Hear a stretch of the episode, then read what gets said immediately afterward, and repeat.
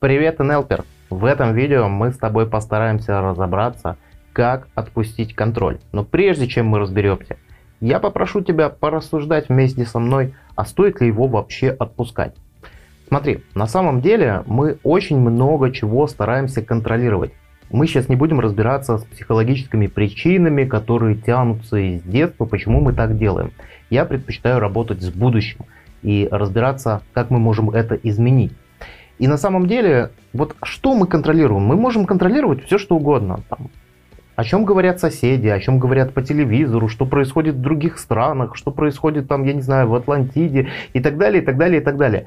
С множеством вещей мы можем быть не согласны, с множеством вещей мы можем быть согласны, какие-то вещи нас цепляют, какие-то нас не цепляют, и мы порой контролируем, ну, такую херню, извини меня за выражение. Мы иногда даже пытаемся контролировать мысли других людей, что они думают о нас. И вся проблема в том, что на это уходит очень много времени, и у тебя не остается времени на то, чтобы заниматься своими целями и заниматься своими вопросами. А теперь давай рассуждать. Для того, чтобы отпустить излишний контроль. Как ты знаешь, как всегда, я дам в конце видео небольшое упражнение, как ты можешь это сделать, проанализировав свою жизнь. Но что мы можем контролировать? Мы можем контролировать лишь только те вещи, которые зависят от нас. А многие вещи, которые мы контролируем, не зависят от нас. Например, о том, то, о чем говорят соседи, кто с кем спит, там, и так далее, и так далее, и так далее. И мысли других людей мы тоже контролировать не можем. И вот банальный вопрос. А зачем я тогда все это контролирую? Кто-то скажет, я не могу не контролировать. Смотри, получается вот какая история. История заключается в том, что мы контролируем чаще те вещи, которые находятся вне нашей зоны влияния, то есть мы не можем на них никак влиять, и они вообще по большому счету к нам никак не относятся. Приведу небольшой пример из своей практики. Ко мне обратилась женщина, ей уже за 50. Она имеет хороший бизнес, и она обратилась вообще, в принципе, с бизнесовым таким вопросом. Вопрос звучал так. Ни на что не хватает времени. Мы работали в формате коучинга, и она хотела, чтобы я ей помог разобраться, как найти, как расставить приоритеты и найти больше времени для того, чтобы хватало для развития бизнеса. И мы начали с ней работать, мы с ней общались, и в процессе сессии она, как с психологом, со мной поделилась вот еще какой вещью. Она говорит, вы знаете, Юрий, у меня э, бессонница у меня очень много времени уходит на то, чтобы уснуть. Я ложусь в 10 часов вечера, а засыпаю в лучшем случае часа в 2. Я говорю, ну мне же как исследователю, как НЛПеру, интересно разобраться, почему же так происходит. И попросил ее рассказать, как она ложится спать, э, что вокруг нее происходит в это время и вообще, чем заняты ее мысли. И она мне рассказывает, что она живет в своей квартире со своим супругом, но в этой же квартире живет ее сын со своей женой. То есть вот, ну, две семьи, условно говоря, взрослые, у нее взрослый сын, и живут в одной квартире. Она говорит, вот я когда ложусь спать, мой сын приходит с работы, ему его жена готовит какую-то еду, и когда он приходит работать, с работы, он, она, а он приходит с работы где-то в 9.30, да, то есть где-то за полчаса до того, как он придет спать, э, как, как она ложится спать. И она говорит, я лежу и все время слушаю. Слушаю, о чем они разговаривают, что они обсуждают, чем они вообще занимаются там в своей соседней комнате. А, конечно, тебе может показаться, что это какая-то бредовая история, но на самом деле такого очень много бывает. И мы с ней начали рассуждать. Мы с ней просто порассуждали, что да, ее сын это отдельная уже семья с его, получается, женой. И рассуждая дальше, я задал ей вопрос, а зачем вам слушать и понимать, что происходит в той семье, как они занимаются сексом, и занимаются ли они вообще сексом, или на что они обсуждают, какие вещи, что они говорят. И она, знаете, она задумалась. Она задумалась и сказала, слушайте, а действительно ведь мне это ни к чему. Но я почему-то ложусь и начинаю прислушиваться, начинаю контролировать то, что происходит у меня за стенкой, хотя это, по большому счету, меня вообще не касается. И самое интересное, самый прикол в том, что как только она обратила на это внимание с моей помощью, она сделала определенные выводы, И у нее исчезла бессонница, потому что она перестала слушать то, что говорят за стенкой, даже несмотря на то, что там живет ее родной сын.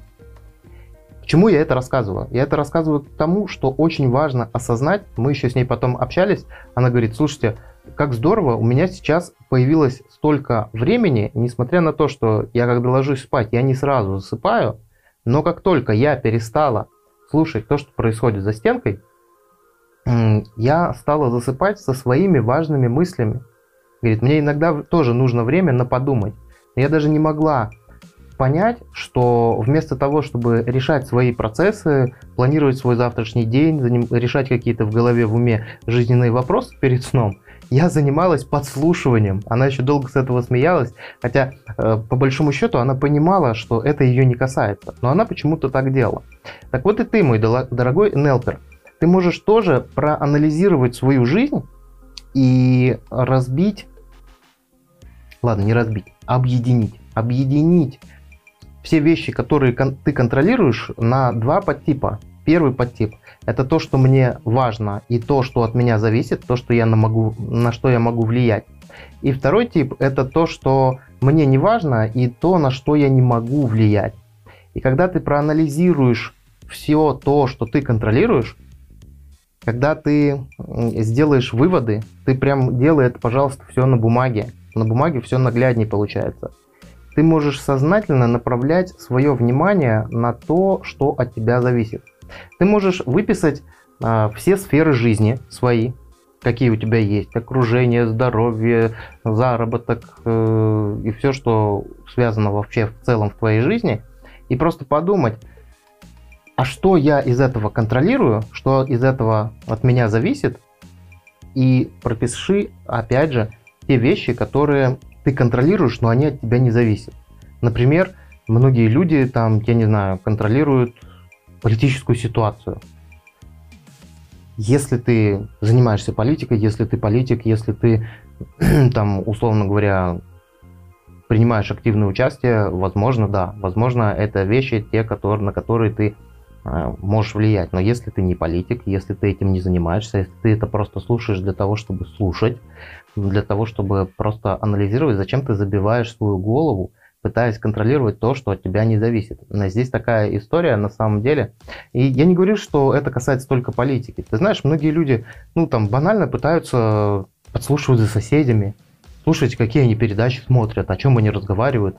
Ну вот как в примере с этой женщиной, да, многие люди просто не отдают себе отчет, что контролируя что-то вокруг себя, что с тобой напрямую вообще не связано, ты сужаешь ресурс, свой временной, мыслительный, ментальный, энергетический, если хочешь, на те вещи, которые, на которых ты мог сфокусироваться. Поэтому что нужно сделать? Нужно постараться провести анализ тех вещей, которые ты в принципе контролируешь, и их откалибровать на то, на что для меня действительно ценно и важно, и на то, что я могу не контролировать, потому что это лишние вещи. И таким образом у тебя начнет лучше получаться, и таким образом ты начнешь отпускать контроль. Еще, почему важно отпускать контроль? На самом деле, когда мы все контролируем, у нас плохо работает креативность. Вот когда, знаешь, можно тоже такую метафору привести, что человек, который все контролирует, он как будто находится в осажденной какой-то крепости, то есть вот представь крепость такая высокая, да, и ты вот стоишь и все контролируешь, кругом одни враги. Ты стараешься смотреть, чтобы там никто не подполз, там никто не подполз. Это метафора, это я не, не про настоящих врагов. Там, чтобы соседи ничего не ляпнули, а чтобы еще кто-то ничего обо мне не подумал и так далее, и так далее, и так далее. Но пока твое внимание на, находится в вне крепости, условно говоря, ты не можешь знать, что происходит в крепости. А как правило, то, что происходит в крепости, намного важнее для тебя, чем то, что происходит вовне. Это была передача «Утренняя раскачка». До скорых встреч. Пока-пока.